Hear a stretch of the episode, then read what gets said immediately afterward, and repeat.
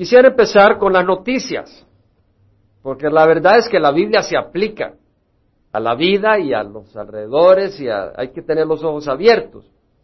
Entonces, el día primero de mayo, que fue ayer, eh, me encontré con este artículo en el Internet y realmente el Señor hoy en la mañana me movió mucho con una serie de cosas de ayer, conversaciones, asuntos y este artículo hoy que realmente me impresionó el Señor a compartir. El artículo dice celebraciones a medida que la Unión Europea crece a 25 miembros. Irlanda, Dublín, oficiales se unieron a miles de celebrantes a lo largo de Europa el sábado para marcar la expansión histórica de la Unión Europea. Ahora sabemos bien claro que la Biblia menciona que va a haber un poderío que sale de Europa, que va a ser el último imperio que va a dominar el mundo antes que venga Jesucristo. Cuando yo vine al Señor en el 84, recuerdo en la iglesia en la que asistía, Watkinsville First Baptist Church, donde el pastor Charles Stewart hablaba de profecía y hablaba sobre estos eventos que iban a ocurrir. Era en el 84, Europa no estaba unificado, el mercado común existía, el mercado común europeo, pero un mercado muy frágil.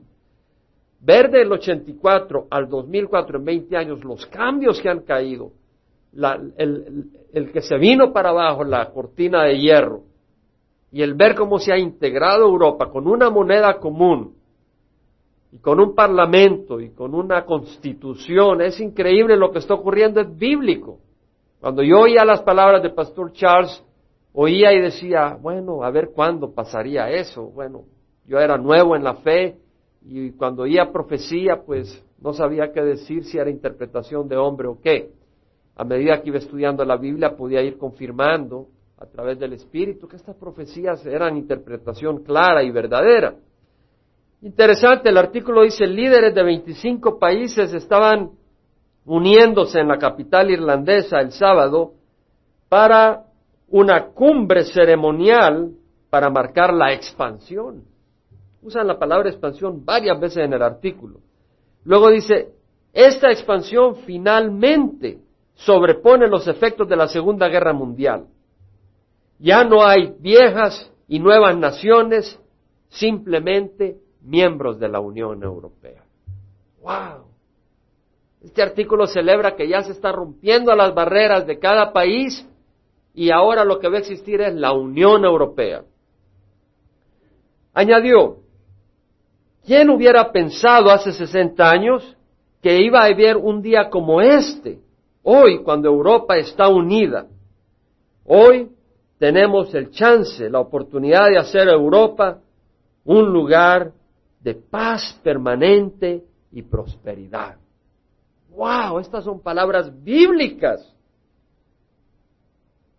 Porque el Señor habló de que en los últimos días estarán diciendo paz y seguridad cuando va a venir Jesucristo. Y Europa iba a estar levantada como una, un poderío.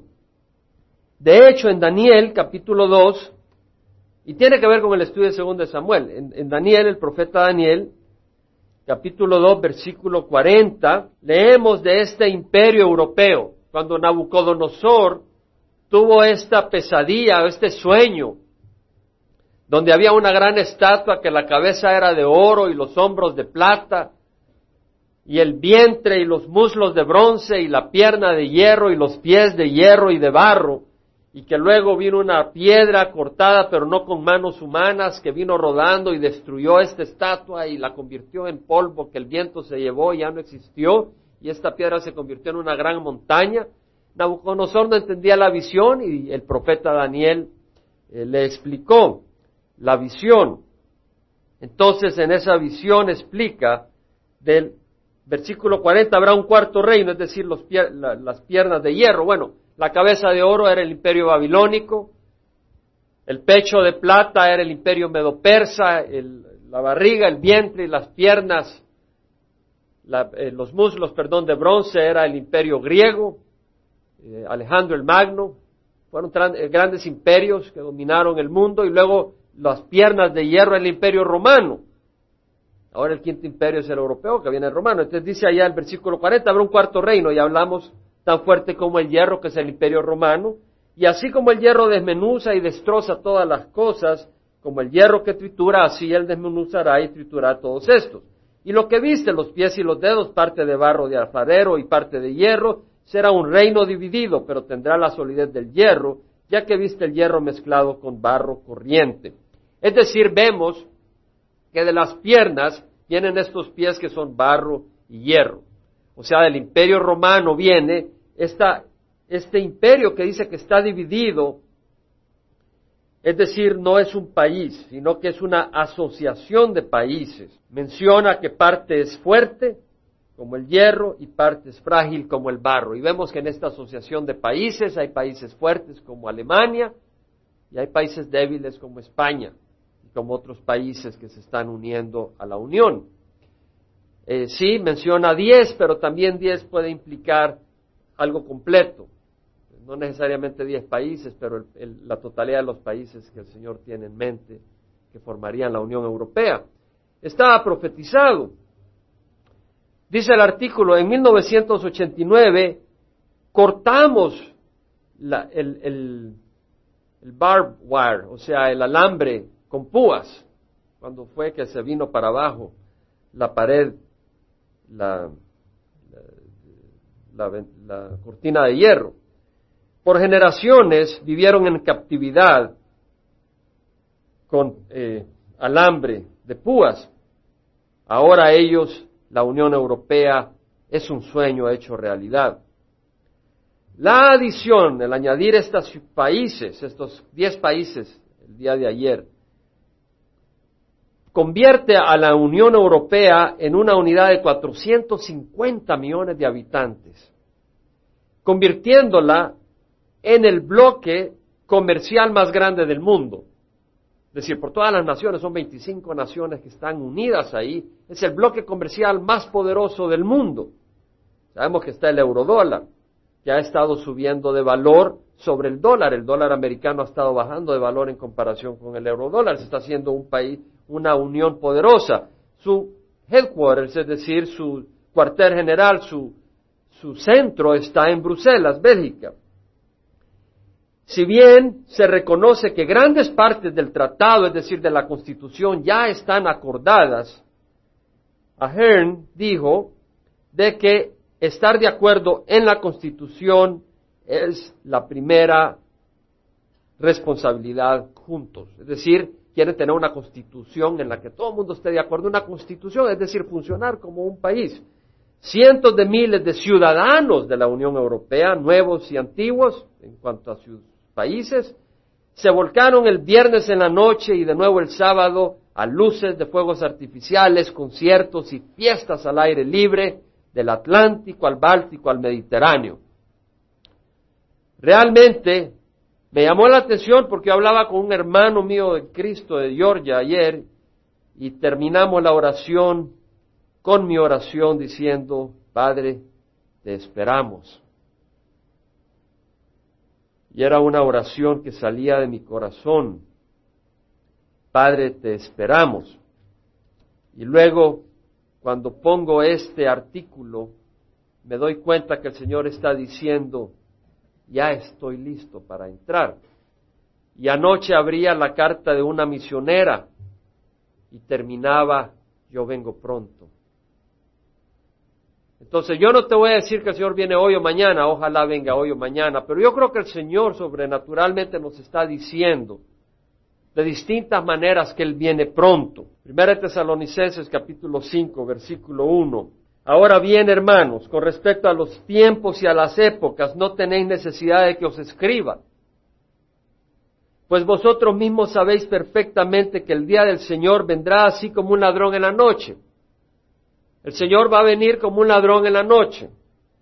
Cuando estén diciendo paz y seguridad, es lo que está diciendo la Unión Europea, entonces la destrucción vendrá sobre ellos repentinamente como dolores de parto a una mujer que esté encinta y no escaparán. Vendrán los juicios de Dios sobre un periodo de siete años que se conoce como la tribulación, pero antes del Señor enviar su ira por un mundo que rechaza, por un mundo embebido en el pecado y en la maldad, Él va a retirar a su iglesia y la va a sacar. Ahora dice, vosotros hermanos no estáis en tinieblas para que el día os, sorprenda como ladrón. Hermanos, cuidado que nos sorprenda la venida del Señor como ladrón, porque si no estás con los ojos abiertos y pendientes a las cosas de Dios, te va a sorprender como ladrón y te vas a quedar para la tribulación y vas a tener que dar tu vida. Ahora va a ser muy, muy difícil porque debido a la violencia contra el cristiano, algunos no van a querer dar su vida y van a poner su mano para que le pongan su marca o la frente y eso va a implicar condenación. Ya no te puedes arrepentir. Te ponen la señal del anticristo en la mano que va a ser un microchip para comprar y vender, pero que implica que tú le, le des la honra al anticristo. Estaba viendo un pasajecito pequeño de Saddam Hussein. Saddam Hussein cuando saludaba a, sus visitantes que llegaban al palacio, ¿sabes cómo, hacía él? Él no, no saludaba así. Él mantenía la mano bien abajo y la ponía bien abajo para que la persona que lo fuera a saludar inmediatamente volteara a ver su mano y al voltear a ver su mano estaba agachando la cabeza ante él. De esa manera saludaba. Entonces un emisario de Estados Unidos cuando fue la primera guerra del Golfo cuando fue, él sabía ese truco que tenía Saddam Hussein y cuando lo vio, él no cayó en el truco, lo miró en los ojos directamente y calculó dónde poner la mano. Y el compañero de Saddam se sonrió porque se dio cuenta que no cayó en la trampa. Pero sabes qué, si tú no recibes a Cristo y viene el Señor y se va a su iglesia, muy fácil que caigas en la trampa y pongas la mano y te pongan la señal y pongas la frente y te pongan la señal y el corazón se te va a endurecer en ese momento y no va a haber chance de arrepentimiento, vas a ir al lago de fuego. Entonces dice, por tanto, no durmamos como los demás, sino estemos alertas y seamos sobrios. Porque los que no duermen de, duermen de noche duermen y los que se emborrachan de noche se emborrachan. Lo que quiero decirte es de que no durmamos, Cuidémonos de dormirnos. Hay muchos cristianos que han entrado en un estado de adormitarse. Estamos en California. La economía va a ir subiendo, los precios de eh, los bienes raíces, esto, el otro. La mente está tan ocupada en estas cosas que estamos viviendo como que si este es el refugio eterno para nosotros. Y en vez de vivir para el mundo que viene, en vez de vivir para la eternidad, estamos viviendo para hoy. Comamos y bebamos que mañana muramos. Pero tu alma no se muere. Y esa es la sorpresa para muchos que cuando se mueren en este mundo se dan cuenta que ellos siguen viviendo, no en este cuerpo, sino en el Hades esperando el juicio divino. Pero ya es muy tarde. Ya es muy tarde. Entonces, vamos a agarrar segunda de Samuel, porque es importante el mensaje de hoy con esta introducción. La introducción es no durmamos, la introducción es cuidado. No nos dejemos engañar por el sueño del mundo, no nos dejemos engañar, pero despertemos si estamos dormidos. No hay tiempo. Estudiamos el libro de Segunda de Samuel, capítulo 10, y leímos del primero al 19 versículos, todo el capítulo, no lo voy a leer todo, pero quiero refrescar la mente y vamos a leer algunos versículos. Leíamos que en ese tiempo David estaba reinando sobre Jerusalén, sobre todo Israel. Y mientras reinaba sobre Israel, él se acordó de Mefiboset, es decir, de, de Jonatán, y quiso mostrar misericordia, y le mostró misericordia al hijo de Jonatán. Y después quiso mostrarle misericordia al hijo de Naas, rey de Amón. Y eso lo estuvimos leyendo. Dice que sucedió después de esto que murió el rey de los hijos de Amón y su hijo Anún reinó en su lugar. Y David dijo, seré bondadoso con Anún, rey de Naas, tal como su padre fue bondadoso conmigo. Envió pues David a alguno de sus siervos para consolarlo. Recordamos que dijimos que David le mandó mensajeros de consuelo a Hanún. O sea, él había recibido eh, amabilidad por parte de Naas, el rey de Amón. Entonces David, cuando vio que se había muerto el rey de Amón, Naas, él quiso mostrarle amabilidad a su hijo, Hanún, y mandó una comitiva, unos mensajeros que llevaban consuelo, mensajeros de consuelo, para consolarlo por la muerte de su padre. Pero cuando los siervos de David llegaron a la tierra de los amonitas, los príncipes, los consejeros de los amonitas, del rey, le dijeron a Anún, su señor, ¿crees tú que David está honrando a tu padre porque te ha enviado consoladores? ¿No te ha enviado David sus siervos para reconocer la ciudad, para espiarla y conquistarla? Estos príncipes amonitas le dijeron al rey, hey, David no ha mandado estos siervos realmente para darte consuelo, ha mandado estos siervos para espiar, para hacer espionaje, investigar la tierra para destruir y para tomar control y conquistarnos. Era una mentira, era una falsedad. Anún tomó a los siervos de David, les rasuró la mitad de la barba, les cortó los vestidos por la mitad hasta la caer y los despidió. Anún dijo, bueno, tienen razón, se le cortaron la, la, barba por la mitad, la ropa israelita por la mitad, manera que iban enseñando las caderas peladas, y llegaron a Jericó y David le dice, hey, un momento, quédate ahí, te cubrimos, deja que la barba te crezca y luego entras. Pero Hanún se dio cuenta que se había hecho odioso ante David y efectivamente David mandó a Joab, el capitán de su ejército, con los mejores, con la crema de la crema del ejército de Israel, a Amón, y ahí pues hubo la guerra entre el, ejército guiado por Joab y los amonitas que habían llamado a los arameos, habían traído miles de arameos del norte, unos 200 kilómetros al norte, para ayudarle a pelear contra Joab, y Joab derrotó a los arameos, así que regresó a Jerusalén después de derrotar a los arameos y a los amonitas, y luego los arameos dijeron, no, así no nos vamos a quedar, y mandaron a llamar a más arameos de otro lado, de, al otro lado del río Éufrates, y regresaron, y entonces David llegó con su ejército a pelear, y mató a cuarenta mil soldados jinetes de a, caballo y a setecientos eh, hombres que llevaban carro.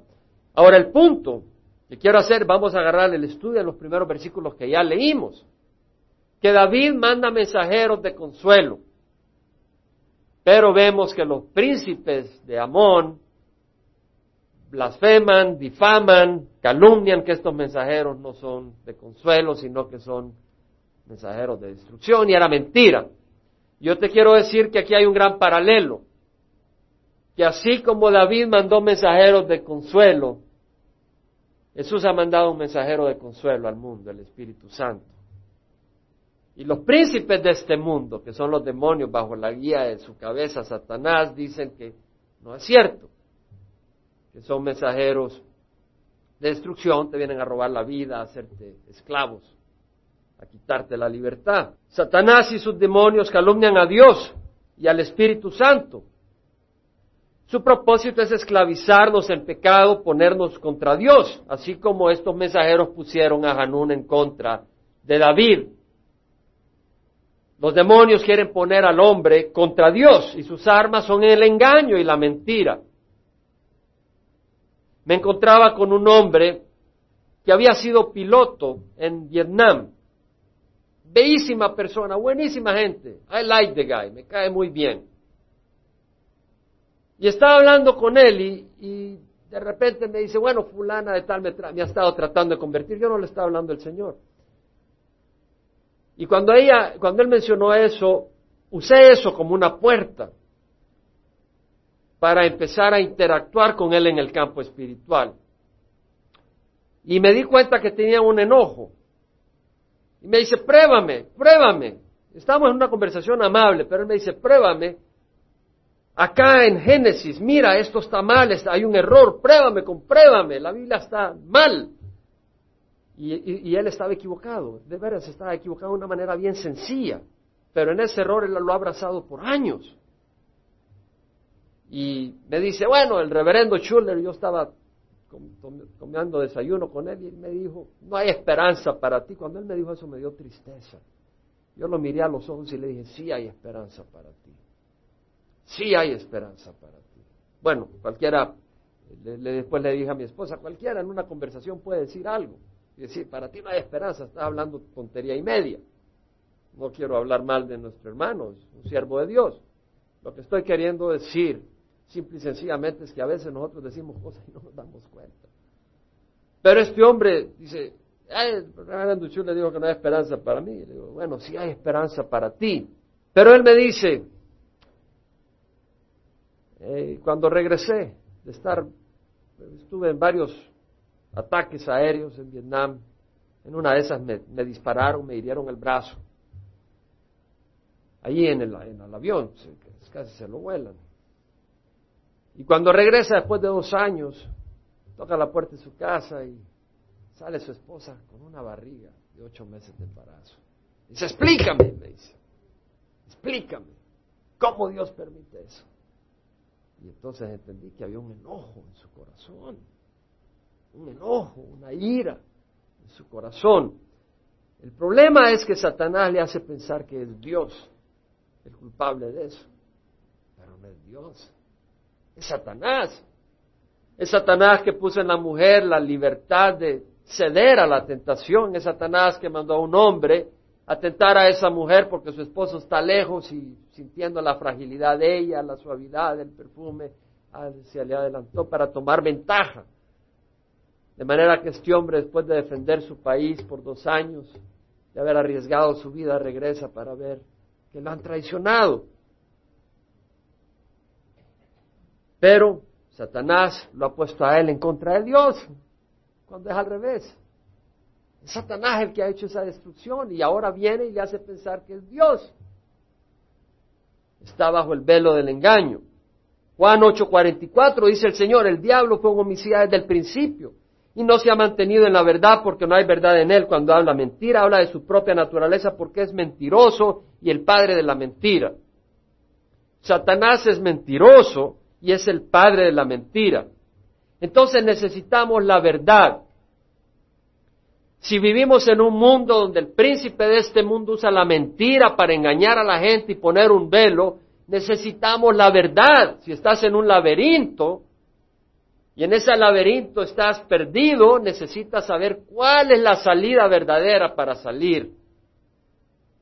Si tienes 20 salidas y unas tienen luces que brillan y, y otras. Tú tienes que saber cuál es la verdadera salida, porque cada una de ellas te toma 100 años para caminar, no hay chance de regresar, te mueres, tienes que escoger la verdadera.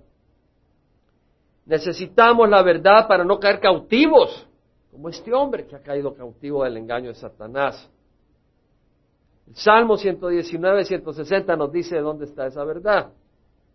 La suma de tu palabra es verdad, la palabra de Dios es la verdad y cada una de tus justas ordenanzas es eterna. Jesucristo le dijo a los judíos que habían creído en Él, si vosotros permanecéis en mis palabras, entonces sois verdaderamente mis discípulos, y conoceréis la verdad y la verdad os hará libres. Hemos leído eso, hemos estudiado eso, espero que ya lo hayamos memorizado. Ahora, el punto que quiero hacer acá es que es la verdad la que nos va a hacer libres. Entonces, este hombre necesita ser liberado. Y muchos en el mundo necesitan ser liberados del engaño del pecado. Entonces, ¿qué hay que hacer? Hay que buscar la verdad. En la conversación me dice, bueno, eh, quieren que crea. Ellos quieren que crea lo que ellos piensan. ¿Sabes qué? Le dije, ¿sabes qué? Hagamos una cosa. ¿Por qué no le pides a Dios que Él se revele a ti? El Dios verdadero. No tienes que creer lo que te, no tienes que ceder a creer lo que alguien quiere que tú creas. Simplemente busca la verdad. Pídele a Dios que te revele la verdad. Hay que buscar la verdad. Proverbios 11:27 dice, el que con diligencia busca el bien. Buscar la verdad es buscar el bien. Es decir, si tú vienes y te dicen, bueno, agarra gasolina y le echas agua, y en vez de vendértela a 2.10 te la vendemos a 2.50 porque es un, tenemos una patente y se le echas a tu carro. Pues yo no quiero buscar esa verdad, porque esa no es verdad, es un engaño. Tengo que pagar más y encima va a arruinar mi carro. Eso es lo que hace Satanás. Pero el que busca con diligencia el bien, la verdad se procura a favor. Pero el que busca el mal, le vendrá. Proverbios 15, 14 dice, el corazón inteligente busca conocimiento. El que es inteligente espiritualmente busca, yo quiero conocer la verdad. Yo quiero saber en dónde comprar una casa para que suba de precio en vez de que se baje de precio. busca una casa eterna. Mejor todavía. Quiere hacer una inversión, tú quieres hacer una inversión donde suba el precio, no se venga para abajo, no te engañen. Más la boca de los necios se alimenta de necedades. Ah, compremos una casa en la playa. No, hombre, pero aquí sube la marea, vienen los vientos, hay huracanes. Ay, a mí me gusta la playa. Ese es un necio. No hay conocimiento. Salmo 105, 4, buscad a Jehová y su fortaleza, buscad su rostro continuamente. Jesús dijo, yo soy el camino, la verdad y la vida. Buscad a Jesucristo, Él es la verdad. Buscad a Jehová y su fortaleza, buscad su rostro continuamente. Salmo 34, 13, guarda tu lengua del mal y tus labios de hablar engaño. Si tú estás buscando la verdad y andas hablando mentiras, no puede ser cierto. Entonces guarda tu lengua de engaño. Proverbios 12:20, hay engaño en el corazón del que trama el mal y gozo en los consejeros de paz. Es decir, los que traman el mal, hay engaño. No te asocies, sí acompáñalos para traerlos a Cristo, pero no convivas con los que andan viviendo en el mal. Hay engaño. Jeremías 51, 17 dice, toda la humanidad es necia. Falta de conocimiento, se avergüenza todo orfebre de sus ídolos, porque sus imágenes fundidas son engaño y no hay aliento en ellas. La humanidad está en un engaño. Muchos andan adorando sus estatuas en la India, en otras partes, eh, le dan valor espiritual a esas cosas, pero tienen ojos, pero no ven, oídos, pero no oyen, ya sabemos.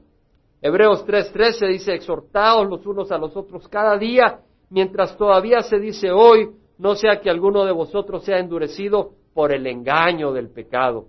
El pecado engaña, atrae pero engaña y endurece el corazón. Me voy a tomar un poco de tiempo, pero vivimos en una sociedad acostumbrada a mentir, ¿cierto? Cuando tú vas a un lugar y te dice, esto es lo mejor, ¿tú crees de entradita? Híjole, no es fácil creer. Tú contratas a alguien para un trabajo y no crees, no sabes si creer. Hay un engaño. Me fui a la lista, en Internet dice, las mentiras más comunes en el lenguaje inglés. Uno, it wasn't me. No fui yo. Ya los pequeñitos. ¿Quién se comió la galleta? No fui yo y solo tienes un hijo. Pues no va a ser el gato que se subió a la no fui yo. La otra, I'm fine. Estoy bien. ¿Cómo estás? Estoy bien. Está muriendo por adentro. Bueno, yo entiendo de que pues a veces te preguntas cómo están y tú dices estoy bien porque no puedes empezar a compartir toda tu vida. Y la verdad es que en Cristo estamos bien. A mí me gusta decir muchas veces estoy bien en Cristo. Porque ahí ya no me tengo que preocupar cómo estoy, porque estoy bien en Cristo. Si me preguntas por las circunstancias, no siempre están cómodas las circunstancias. Pero acá dice cuando uno dice, ¿cómo estás? Bien. Y you haven't changed a bit. Ah, ah, caramba, no has cambiado nada. Y deja a alguien que tiene 30 años de que no lo ha visto. No has cambiado nada, ya te cayó el pelo, ya tienes arrugas, tienes blanco en los bigotes y dice, no has cambiado nada, mentiroso. Otra, el cheque está en el correo. No me has pagado, ya te puse el cheque en el correo. ¿Qué cheque y qué cuentos? Oh, nunca recibí el mensaje. Se le olvidó a mi hijo decirme el mensaje, papi, te lo dije cinco veces. Y a tu pobre hijo le estás echando la culpa. Oh, solo es una amiguita. ¿Cómo no? Otro, tu bebé se mira tan lindo. A veces dicen, tu bebé se mira muy lindo y también tiene los ojos de chibolas así, la nariz de tomate. O tal vez va con un vestido y dice, se te mira tan bien y después, ya viste el vestido que lleva la fulana. Otra de las mentiras, dame cinco minutos. ¿Cómo no pasa? Híjole, y se fueron a las doce de la noche. Oh, yo nunca dije eso. ¿Cómo no te grabaron? O uno de padre, lo que voy a hacer me va a doler más a mí que a ti. No, papá, a mí me duele más. Y otra solo estaba bromeando. Y no, no estaba bromeando. Son las mentiras, pero no todo es gracia. Te voy a hablar de unas mentiras que hacen llorar. Satanás te dice, échate un trago, solo uno. Te vas a relajar. Hasta vas a estar de mejor humor con tu señora y tus hijos. te va a quitar la timidez. Vamos, un lo trago, no sea gallina. Sé hombre. Gran mentira. Me fui a las estadísticas sobre el alcoholismo. 14 millones de americanos tienen problemas con el licor. 14 millones. Es decir, que no todos son alcohólicos de esos 14 millones, pero hay, de esos, esos 14 millones son aquellos que se echan sus tragos y llegan a la casa y empiezan a quebrar de todo. Tal vez no son alcohólicos todavía, pero ese alcohol es una maldición en sus vidas. 8 millones de americanos, de norteamericanos, son alcohólicos. 3 millones de americanos mayores de 60 años son problemáticos con el alcohol. 3 millones de adolescentes de 14 a 17 años en Estados Unidos están en problemados con alcohol. 62% de los seniors de high school reportan que han estado borrachos. Y 31% dice que han tomado más de cinco tragos seguiditos en alguna oportunidad en las dos semanas recientes. Sea, de cada tres estudiantes de high school, senior, uno se ha echado por lo menos cinco tragos seguiditos. 41% de las muertes de tráfico son debidas al alcohol. Hay 100.000 muertes al año en Estados Unidos por el alcohol. 100.000 muertes. Dile a los niños, a los huérfanos, dile a los padres que pierden a sus hijos. Familias que son destruidas por alguien que va manejando bajo la influencia. Una tercera parte de, las muertes por alcohol son por suicidio. Muchos se suicidan por eso o porque se ahogan, o porque se golpean la cabeza, se caen en un precipicio por andar borrachos caminando, o por accidentes de carro. Dos terceras partes de la población consumen alcohol, o sea, 70%, 66% de los norteamericanos consumen alcohol, pero solo el 10% consume la mitad de todo el alcohol. Lo más triste, 6.600 millones de niños menores de 18 años viven en hogares donde por lo menos un padre es alcohólico. Ahora, si creemos que es gracias a las mentiras de Satanás, ahora veamos y preguntémosle a un niño cuyo padre o madre es alcohólica, ¿qué quisieran en sus hogares? Eso es el alcohol. Otro, la inmoralidad.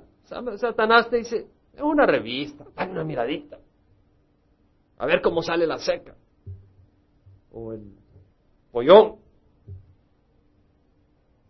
o ante una persona que te atrae mucho, invítale a un café solo para conversar un poco, no, tiene nada de malo, ni que te estás haciendo el otro lado, y tal vez esa persona te agrada mucho. Te dice Satanás, llámala por teléfono a ver cómo sigue, pues se le enfermó la mamá. Y son mentiras, tienes que ser sabio. O de tus hijos, dice, déjalos que usen el Internet sin supervisión, en fin, tienes que dejarlos que sean independientes, debes de confiar en ellos. Bueno, si tuvieras un varón de 17 años y los dejarías en la casa con una muchacha que trabaja en un striptease, en un club de striptease y tiene 26 años, ¿Los dejarías que se visiten y se hagan amigos? Yo ni loco no vas a dejar que sea hombre que te... Sí, pero tienen hormonas y tienen madurez que alcanzar antes de poder estar en situaciones y Dios te ha puesto para que seas sabio y cuides a tus hijos. Bueno, 24 millones de niños usan el Internet en Estados Unidos. 5 millones de ellos se le han acercado vía Internet para sexo. A 5 millones de esos 24 millones. A un millón de ellos se les ha acercado por Internet proponiéndoles lugar, hora para encontrarse, para tener intimidad. De cada cuatro niños que ven el Internet, a uno se les ha enviado fotos de personas desnudas o teniendo sexo, sin que ellos la piden. Y aunque tu Internet tenga filtro, tú puedes bypass, tú puedes darle vuelta al filtro. Las estadísticas indican que el 90% de las personas desaprueban las relaciones fuera del matrimonio. Sin embargo, una investigación reporta que 15% de las esposas y 25% de los esposos han experimentado intimidad sexual fuera de su matrimonio. Dile a este muchacho que llegó a su hogar y vio a su mujer embarazada, sabiendo que no era de él, si eso era gracioso. La destrucción, toda una vida llena de amargura. O las personas que terminan asesinando y matando niños y niñas por, por placer sexual, que yo no puedo entender eso, porque tengo la protección de Dios, también tú, pero si tú te metes en el Internet y empiezas a jugar con pornografía, terminas como Bundy y estas personas, con una mente totalmente distorsionada y enferma. ¿Y qué de las drogas? Realmente tenemos que preparar a nuestra, a nuestra congregación, a nuestros jóvenes, porque el engaño es lo más rápido. Tú no te das cuenta y una droga te agarra y te atrapa, te atrapa. Y dentro de la congregación el enemigo puede destruir y es a donde está tratando de destruir. Te voy a leer algo sobre las drogas y sé que el mensaje es bíblico, pero hemos estado hablando de la Biblia, pero quiero traerte algunas realidades de nuestra sociedad. La cocaína es una de las drogas más adictivas en la calle y en, una, y en muchas maneras de las más peligrosas. Estimula los centros de placer en el cerebro, es decir, cuando tú te echas un poco de cocaína, tu cerebro, que es donde sientes las emociones, el placer, la tristeza, el dolor, el cerebro te se inunda de placer, creando un deseo sobreabrumante para tener la misma experiencia de nuevo y de nuevo. Y por supuesto, te acelera la palpitación del corazón, reduce las,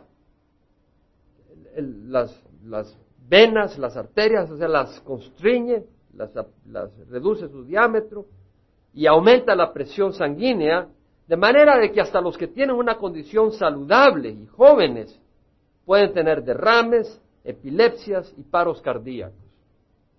Cuando la droga, cuando el efecto de la droga se disminuye, los que usan cocaína se vuelven ansiosos, irritables, deprimidos y desesperados por la próxima dosis. Y lo peor es de que a medida que se usa se requieren dosis más frecuentes y mayores para producir el mismo efecto. De manera que el progreso de una primera probadita a una adicción desesperada puede ser muy rápido. Las rutas con las que tú puedes usar cocaína destruyen el cuerpo.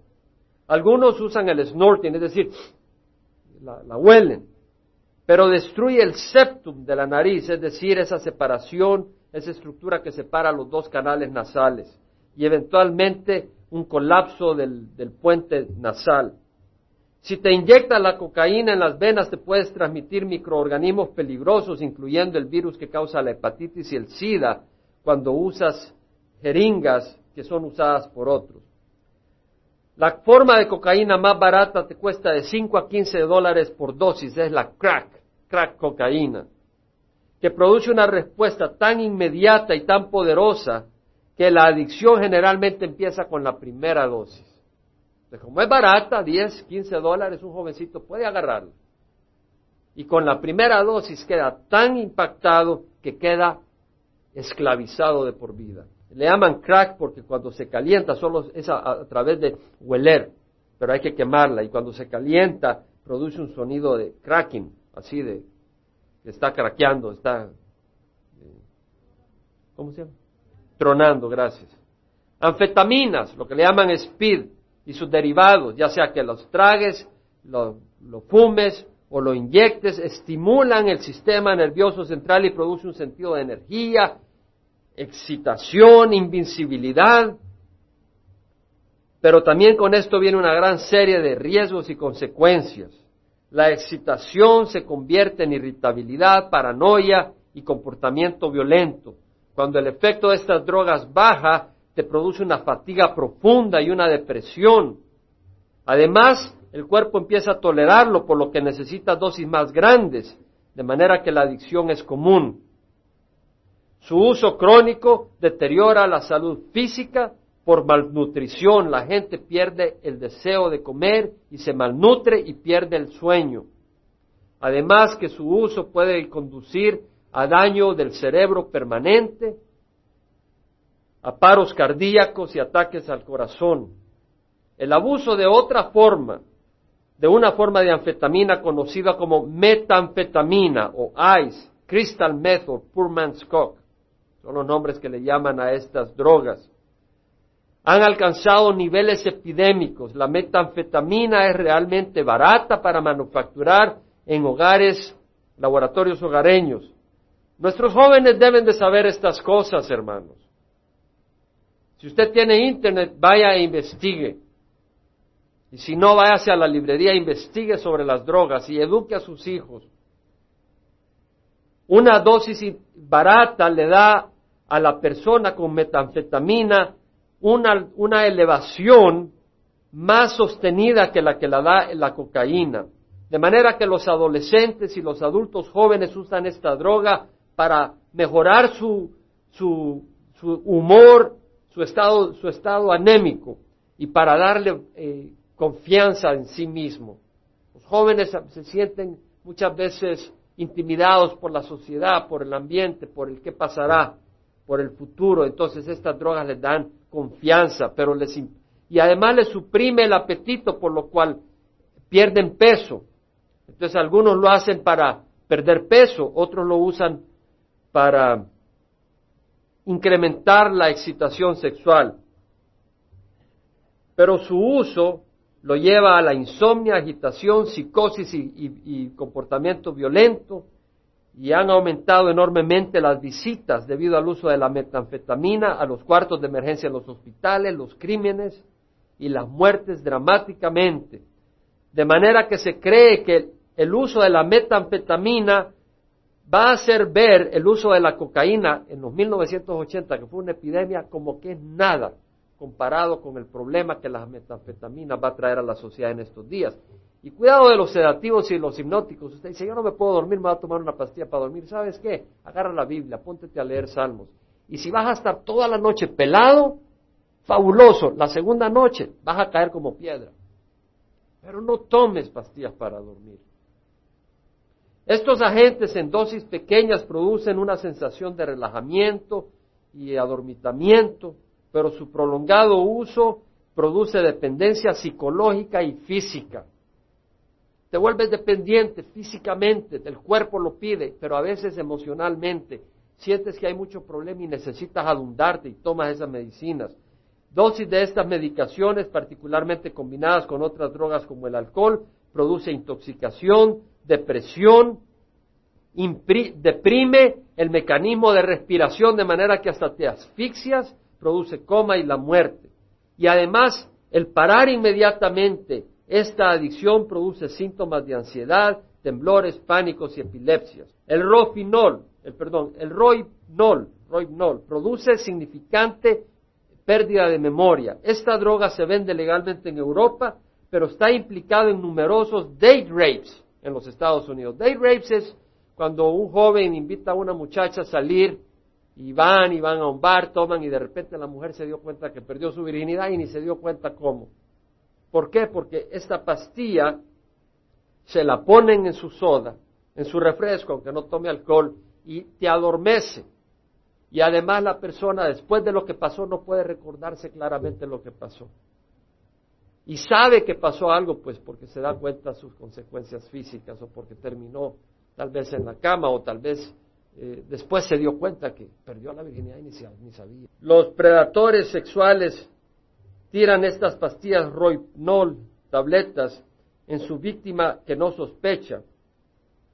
Produce una amnesia después de que pasan las cosas. La víctima no tiene la habilidad de resistir o de recordar lo que pasó. Narcóticos.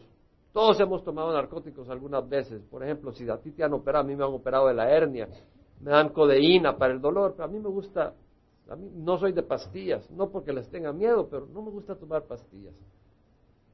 Si puedo evitar, puedo evitar. Pero me daban codeína cuando me operaron de la hernia, ¿no? Te dan porque pues, estás con una rajadura ahí y pues solo tomé las necesarias, pero sí se oía, se sentía bien suave. calma el dolor, ¿no? Dice narcóticos como el opio, la codeína, la hidrocodón, bicodín y otros, la oxicodón, percodán, percocet y otros. La morfina son usadas ampliamente en medicina para relajar el dolor, pero pueden crear un sentido de bienestar y de eh, relajamiento del dolor psicológico que te puede convertir en dependiente a largo plazo. Principalmente son los adultos los que tienen problemas con prescripciones de narcóticos, por problemas como dolores de cabeza o dolor de espalda. Los, adictos a narcóticos, cuando se les quita el narcótico inmediatamente, es bien difícil, produce sudor, cramps, no sé cómo se llama cramps, esos calambres, vómito, diarrea, y, y, lo peor son los del ben, benzodiazepín, barbituratos y los benzodiazepín, que dice que eh, cuando tú los quitas inmediatamente produce convulsiones. Y no se menciona las drogas alucinógenas como el LSD, que fue la droga de los 60, eran mis tiempos, y dice de que ya están regresando de nuevo y una pequeña cantidad te produce alucinaciones, algunas son agradables, pero otras son aterrorizadoras, lo que le llaman bad trips, malos viajes, y que puede producir ansiedad, confusión, pánico y comportamiento destructivo como tirarse de los puentes o tirarse enfrente al tráfico. Y lo que le llaman designer drugs, drogas eh, de, diseño, no sé cómo se le llamarían, que es la peor de todos los, de todos, dice. Por ejemplo, han oído hablar de éxtasis. Han oído hablar de éxtasis.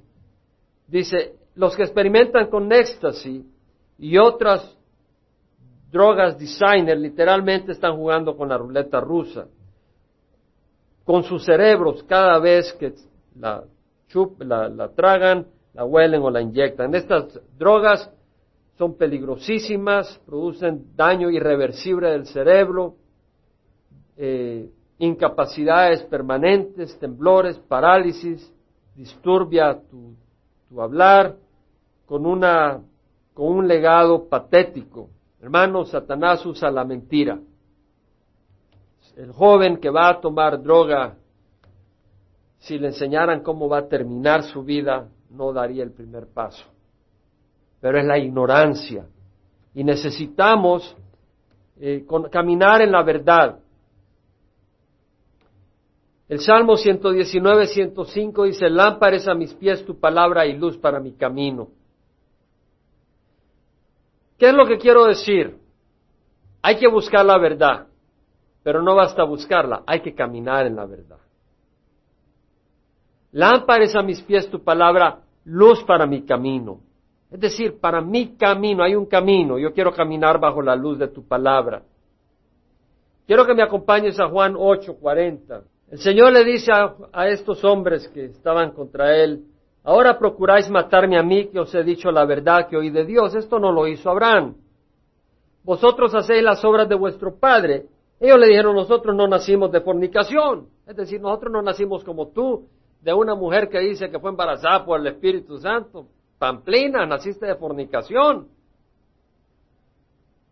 Nosotros tenemos a un Padre, Dios. Hablaban muy bonito.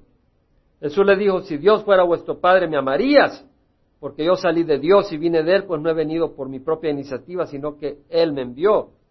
¿Por qué no entendéis lo que digo? ¿Por qué no podéis oír mis palabras? Hermano, despierta. ¿A quién le está diciendo esto Jesús? Ya leímos Juan 8:31 a los judíos que habían creído en Él, a los judíos que dijeron, Él es el Mesías, Él hace los milagros, Él es amable, Él sana, Él abre los ojos de los ciegos, Él ha de ser el Mesías. Y Jesús le dijo a los judíos que habían creído en Él, si ustedes permanecen en mis palabras, no basta que digan que yo soy el Mesías, ¿Están dispuestos a que yo reine sobre sus corazones? ¿Están dispuestos a que mi palabra envuelva sus vidas y que ustedes se guíen por la luz de mi palabra? A los judíos que habían creído en Él, a los católicos, a los evangélicos que habían creído en Él, Jesús les dice, si ustedes permanecen en mis palabras, entonces son verdaderamente mis discípulos y conocerán la verdad y la verdad os hará libres. Ellos habían oído la verdad, habían reconocido que Jesús es el Mesías, pero no habían abrazado la verdad, no la habían apropiado, no habían dicho yo quiero caminar bajo la guía de esta luz. Ellos seguían diciendo, pero yo sigo siendo el rey. Yo quiero la atención. Yo quiero vivir mi vida en este mundo de manera que logre mis propósitos de este mundo, mis objetivos en este mundo. Y la religión muy bien, me van a ver respetable, me van a decir fulano, mengano, hombre de bien. Jesús dice, olvídate todas esas cosas. ¿Quieres que yo reine en tu corazón? ¿Quieres que la luz reine en tu corazón? Si permaneces en mis palabras. A los judíos, ¿por qué no entendéis lo que digo? ¿Por qué no podéis oír mi palabra? Dice en el 43. No podían oír su palabra porque ellos se habían puesto en su propio trono. Soy de vuestro padre el diablo y queréis hacer los deseos de vuestro padre. Él fue un homicida desde el principio y no se ha mantenido en la verdad porque no hay verdad en él. Cuando habla mentira, habla de su propia naturaleza porque es mentiroso y el padre la mentira. Pero porque yo digo la verdad, no me creéis.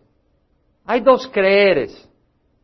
Hay un creer donde tú dices, yo creo que él es el Mesías, pero no estás dispuesto a poner tu vida en sus manos.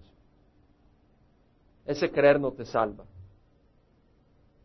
Es decir, es como que te diga, mira, esta silla es sólida, necesitas sentarte, estás cansado. Sí estoy cansado, pero no te sientas. ¿Te vas a desmayar? Sí, sí, estoy, Pero no te sientas porque realmente no quieres poner tu peso sobre esa silla, la quieres tener sobre tus pies, pero tus pies te están fallando. Siéntate en esa silla. Y si tú crees que esa silla te va a sostener, te vas a sentar. O subirte en un avión. La victoria demanda poner nuestra vida en las manos del Señor. ¿Quién de vosotros me prueba que tengo pecado? dice el Señor. ¿Quién de ustedes yo pudiera decir a alguien, ¿quién de ustedes me prueba que tienen pecado, que tengo pecado, que no tengo pecado, o que tengo pecado, perdón? ¿Quién de ustedes me prueba que tengo? Todo el mundo. ¿Quién no te puede probar que tienes pecado? Todo el mundo puede probar que tienes pecado.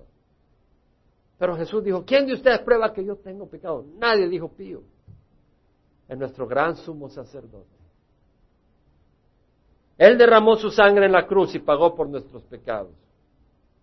Y cuando lo hacemos rey de nuestro corazón, Él nos perdona, nos limpia y nos da la victoria. Necesitamos la palabra de Dios. La palabra de Dios es poderosa. Pero quiero decirte que la palabra de Dios sola, sin fe en tu corazón, no te va a servir. ¿Qué quiero decir? Jesús fue llevado por el Señor, por el Espíritu Santo al desierto a ser tentado. Se le apareció Satanás, le dijo, convierte esas piedras en pan si eres el Hijo de Dios. Se le dijo, está escrito, no solo de pan vive el hombre, sino de toda palabra que sale de la boca de Dios. Jesús habló con autoridad. Él sabía que eso estaba escrito. Él sabía que era la palabra de Dios y la dijo con autoridad como quien dice, si está escrito, punto. Yo sé que es verdad. Lo llevó al pináculo del templo y le dice, sabes, lánzate, porque está escrito que Él enviará a sus ángeles para que tomen cuidado de ti y tu pie no se golpee. Está escrito, no tentarás al Señor tu Dios. Lo llevó a un monte alto y le hizo ver todos los reinos del mundo y le dice, Simplemente adórame y te los doy. No tienes que ir a la cruz. Vete, Satanás, porque está escrito. Al Señor tu Dios adorarás y solo a Él servirás. Jesús habló con autoridad. La palabra de Dios es la palabra de Dios. ¿Qué pasó con Eva? Satanás se le acercó en el jardín de Edén. Con que Dios ha dicho que no puedes probar de ninguno de los árboles, de los frutos de los árboles del paraíso. Y Eva dice, no, Dios ha dicho que podemos probar de cualquier fruto, menos del árbol del conocimiento del bien y el mal, porque el día que probemos de ese fruto vamos a morir. Satanás le dice, no, el día que pruebes de ese fruto vas a ser sabio como Dios, conociendo el bien y el mal. Y Eva había usado la palabra de Dios, pero no le había dado validez. En su corazón no la había creído con corazón. Y oyó la voz de Satanás y dice, ah, interesante. La fruta se mira apetitosa, tengo hambre, y quiero ser sabio como Dios. Y probó. Y vino el pecado, la destrucción. Vamos a cerrar los ojos. Vamos a parar. La palabra de Dios dice que de tal manera amó Dios al mundo que dio a su Hijo único, para el que crea en Él no se pierda, mas tenga vida eterna. Entonces, si tú quieres poner tu fe en Cristo, Si tú quieres recibir a Cristo, si tú quieres caminar en la verdad, y tú dices, yo sé que Jesús es el Hijo de Dios, pero no basta oír la palabra de Dios, hay que recibirla. Si tú nunca has recibido a Cristo como Señor de tu vida, si tú has estado caminando en la oscuridad, has estado caminando en la mentira, hoy te invito a que ahí donde estás le digas a Dios, perdóname, entra, reina en mi corazón. No quiero solo haber oído la palabra de Dios, quiero ser gobernado por la palabra de Dios. Y ahí donde estás puedes recibir vida eterna y poder para romper las cadenas del pecado en tu vida. Ahí donde estás, Jesús quiere entrar a tu vida. Ahí donde estás, cierra los ojos y ora conmigo. Ahí donde estás, si has estado caminando en pecado, no esperes a que la destrucción llegue. Si hoy el Espíritu te habla, hoy es el momento de decir hasta acá el engaño y acá te recibo, Señor. Ora conmigo, Padre Santo, perdona mis pecados. Padre Santo, hoy recibo a Jesucristo, el camino, la verdad y la vida, para que resida en mi corazón, para que me guíe por el camino de la verdad. Hoy te recibo, Padre, dame tu Santo Espíritu para hacerme tu Hijo, para guiarme, para hacerme una persona buena, que ame el bien y rechace el mal. Dame inteligencia y sabiduría para no caer en el engaño de Satanás y dame un corazón para saber que tú eres bueno y no dudar de tu palabra jamás. Te lo pido en nombre de Cristo Jesús. Amén. Si has orado esta oración, eres parte del reino de Dios.